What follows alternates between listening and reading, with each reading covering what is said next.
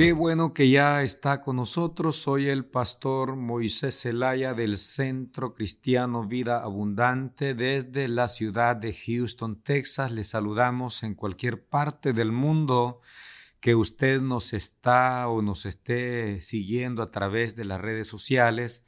Pero si vive acá en la ciudad, estamos ubicados en la parte norte de Houston Estamos eh, cerca del aeropuerto intercontinental. Gracias por su tiempo, gracias por estar siempre al pendiente de cada uno de los devocionales que se pasan día a día en este programa Mujer Tenaz. En este momento quisiera empezar una serie sobre el temor. Y es que el mundo entero está siendo azotado por este espíritu llamado temor.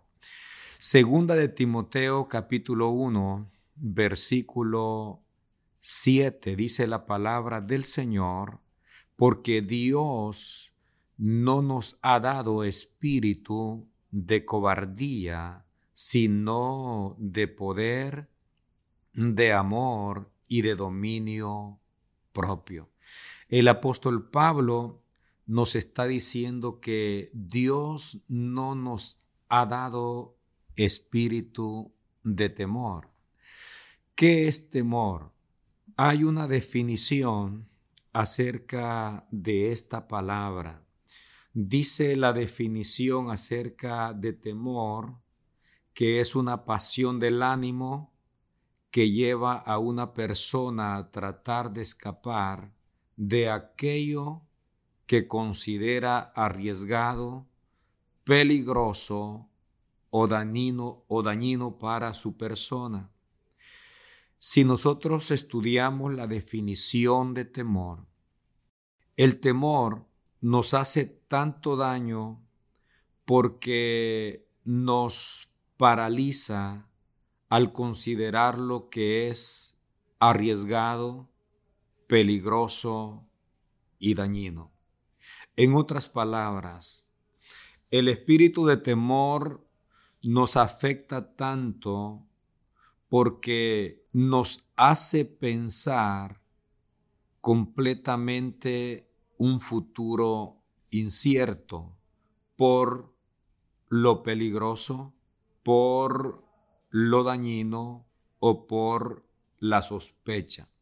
No es que exista algo cierto, que, tengamos bases sólidas para poder sentirnos arriesgados o con algo peligroso o dañino, sino más bien es algo mental. Y en la Biblia nosotros encontramos al primer rey de Israel en Primera de Samuel capítulo 17 versículo 24. Dice la palabra del Señor y todos los varones de Israel que veían a aquel hombre huían de su presencia y tenían gran temor. Hay tres cosas que hace el espíritu de temor en la vida de las personas. Quiero hablar de una de ellas hoy. El espíritu de temor paraliza. El espíritu de temor nos paraliza de caminar por donde siempre hemos estado caminando. El espíritu de temor nos paraliza de hacer lo que siempre hemos estado haciendo. En el caso del pueblo de Israel, dice la Biblia que todo el pueblo se llenó de temor. Cuando David se acerca a Saúl en Primera de Samuel 17:32, Dice la Biblia que David respondió a Saúl, no desmaye el corazón de ninguno a causa de él. tu siervo irá y peleará contra este filisteo. En el versículo 11 la Biblia dice, y oyendo Saúl y todo Israel estas palabras del filisteo, se turbaron y tuvieron gran temor. El versículo 24 continúa diciendo, y todos los varones de Israel que veían a aquel hombre huían de su presencia y tenían gran temor. El ejército más poderoso del mundo, que había hecho temblar los cimientos de Egipto con milagros y prodigios. Hoy está con mucho temor. Y no es porque habían peleado con Goliat, nunca habían peleado con Goliat. Simplemente habían oído y habían visto a Goliat. El temor te paraliza. Ya no haces las cosas que regularmente estás haciendo o que habías estado haciendo. La Biblia para ese tiempo ya se habían registrado algunos eventos que estaban quedando como un testimonio vivo de lo que Dios podía hacer a favor de sus hijos. Josué capítulo 2 versículo 9 al 11 dice la Biblia hablando de Raab Sé que Jehová os ha dado esta tierra, porque el temor de vosotros ha caído sobre nosotros, y todos los moradores del país ya han desmayado por causa de vosotros. En el versículo 10 dice, porque hemos oído que Jehová hizo secar las aguas del mar rojo delante de vosotros cuando salisteis de Egipto, y lo que habéis hecho a los dos reyes de los amorreos que estaban al otro lado del Jordán, a Seón y a Og, a los cuales habéis destruido. El versículo 11 dice, y oyendo esto ha desmayado nuestro corazón. Si ha quedado más aliento en nombre alguno por causa de vosotros, porque Jehová vuestro Dios es Dios arriba en los cielos y abajo en la tierra. Hay una mujer que está testificando lo que ella está oyendo en Jericó. Hay una mujer que testifica, que está al pendiente de lo que ha sucedido. Y ella dice, porque Dios es Dios en el cielo y en la tierra. En el caso de Saúl y el pueblo de Israel, ellos tenían estos testimonios de las cosas que Dios había hecho ya en el pasado. El pueblo de Dios, que salió con mano fuerte y poderosa, hoy le está dando más crédito a las palabras de un gigante llamado Goliat. Saúl se paralizó al oír cómo Goliat desafiaba al pueblo de Israel. Se levantan cosas a nuestra vida que de repente nos hacen olvidar que tenemos a un Dios poderoso, que tenemos a un Dios que está siempre atento al clamor de sus hijos.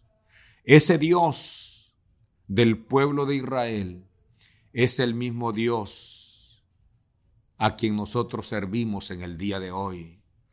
Pero hay cosas que de repente se levantan en nuestro caminar que nos llenan del espíritu de temor y nos paralizan, nos hacen creer que el fin para nosotros llegó.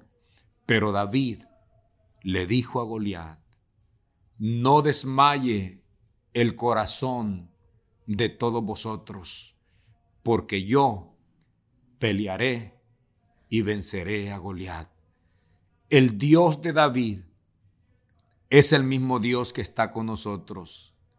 Si el espíritu de temor se ha levantado y se ha apoderado de tu vida por las cosas que has oído, hoy te invito que regreses al Dios de David. Saúl se olvidó de las palabras que estaban ya escritas y de los testimonios que se estaban oyendo y le puso más atención a las palabras de Goliat.